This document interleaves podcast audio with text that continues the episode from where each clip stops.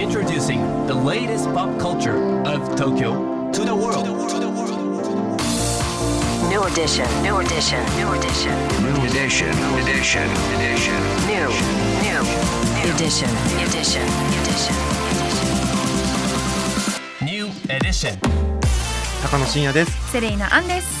これからの時代を切り開くオルタナティブなカルチャーメディアニューとグランドマーキーによるコラボコーナーニューエディション毎日ニューにアップされるさまざまなカルチャートピックスの中から聞けば誰かに話したくなるような、聞けば今と未来の東京が見えてくるようなそんなおニューなネタをピックアップギュッと凝縮してお届けします。はい。それでは今日のニューエディション。まず最初のニューなトピックは？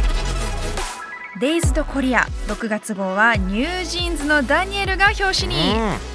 イギリスのファッションメディアデイズドの韓国版、はい。デイズドコリアの6月号ニュージーンズのダニエルが表紙を飾り話題となっています、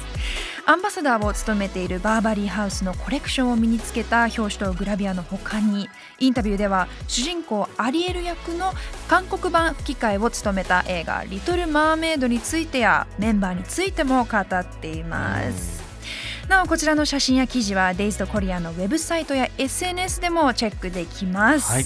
デイズドコリアのウェブサイト見てみたんですけども確かに見れるんですけれども、ハングルです、なのでね 結構チャレンジングなねね。そう、うん。まあ写真とかはね楽しめます、はい。あとこのダニエルさんやっぱすごいですよね、うん2005年生まれでオはい。ーストラリア出身、まだ10代なんですけれどもね。子供の頃からもうキッズモデルとしてすごく活躍されてたらしいんですよね。うんうん。もうねニュージーンズは、まあ、音楽的にも素晴らしいんですけれどもこの音楽業界をもう飛び出してねファッションの分野でもこう活躍されているというところがね、うん。本当今後も期待が高まります。はい。さあそして続いてのニューなトピックは。福祉実験ユニットヘラルボニーによるグループ展 ART IN YOU アートはあなたの中にある開催中、うん。異彩を放てをミッションに国内外にの主に知的障害のある作家とライセンスを結び福祉を起点にした新たな文化の創出を目指す福祉実験ユニットヘラルボニーのキュレーションにより総勢16組の作家の作品が展示されるイベントが丸の内三井住友銀行東館1階アースガーデンで6月17日まで開催中です。期間中毎週土曜日の午後2時からはヘラルボニースタッフのナビゲートによるアートクルーズそして6月3日には参加しているアーティストによる公開アート制作も開催されます。うんヘラルボニーコンセプトがね素晴らしいですよね。ん。福祉×アートっていうこの分野ですけれども、うんうん。やっぱこの参加されてるアーティストの方の作品をこうお写真とかね拝見するとすごい色彩感覚が豊かだったりとか、うん。あとはもう視点が新しかったりとかねなんかその心くすぐられるような作品ばっかりでこれはねだから現在開催中で6月17日までということなので、はい。気になる方はぜひ丸の内に足を運んでみてくださいさあそして今日深掘りするニューなトピックはこちらです。国内最大規模のヒップホップフェスティバルポップヨアーズ今週末開催2020年代のポップカルチャーとしてのヒップホップをテーマにしたこちらのフェスティバルですが初回となる昨年は大きな話題になってましたけれども今年は今週末27日そして28日に幕張メッセ国際展示場9番から11番ホールで開催されます。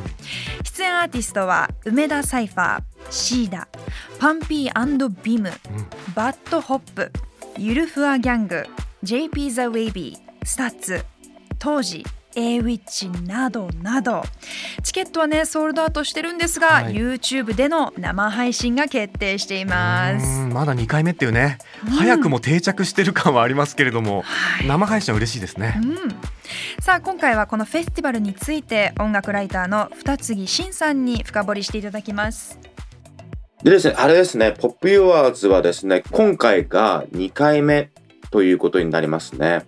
で、前回の去年は2日間合わせて37組のヒップホップのアーティストが出演して、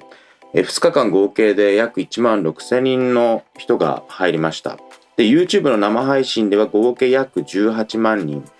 で、視聴回数は78万回に達したというオフィシャルの、報告が出てます。でですね、今年は、全出演者が42組になりましてですねで去年はそれぞれの1日目2日目があるんですけれどもそれぞれのヘッドライナーがパンピーとバッドホップだったんですけれども今年は1日目がバッドホップで、えー2日目がエイウィッチとなります。でですねやっぱりこう POP YOURS の面白いところっていうのは何かっていうとですねやっぱ今日本のヒップホップで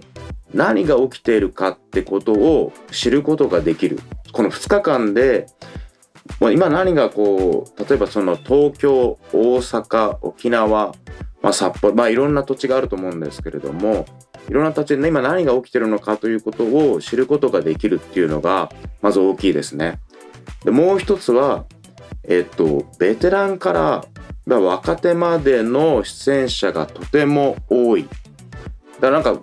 すごいこうオールドスクールというかですね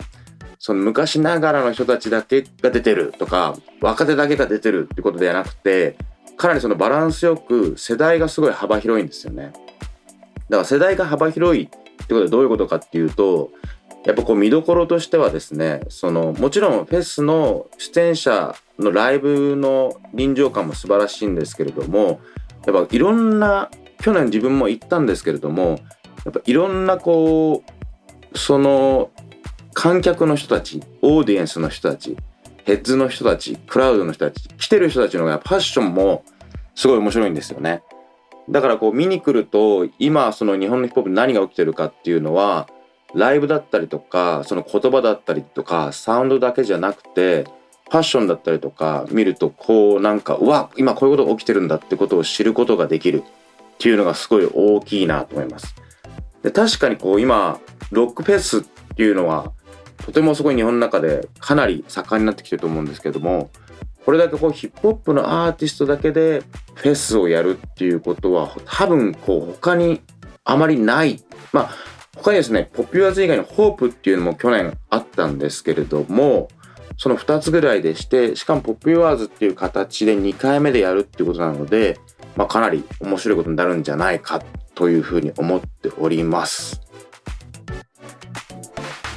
はい二杉さんありがとうございました。いやでもねこの会場のオーディエンスのファッションに注目するっていうのも面白いですよね。うんうん。昔はヒップホップっていうとそのギャングスターみたいなイメージがね、はい。あのあったと思うんですけれども本当に今多様化してるっていうところだったりとか、うん。ね結構こういろんな方が聞いてるっていう部分だったりとかね面白いですよね、あともう本当に何度も言いますけれども2回目ですよ。ねえもうなんかメジャーフェスみたいなね立ち位置になってるというか、はい。そこもすごいですよね、うん。こちらもなんかねウェブサイトフライやグッズとかデザインがすごくおしゃれでなんか都会的な感じの見せ方というかねそこら辺の軽妙さも僕はいいなと思ってます。まさにポップカルチャーとしてのヒップホップというねテーマを体現しているようなそんなフェスなので週末ね行く方は楽しみに。そしてチケットゲットできなかった方は YouTube でね、はい。配信楽しみましょう。うん、さあ今日ご紹介した情報はカルチャーメディアニューで読めるのはもちろんポッドキャストでも聞くことができます、うん。目でも耳でもあなたのライフスタイルに合わせてチェックしてくださいね New edition. New edition. New edition. New edition. New edition.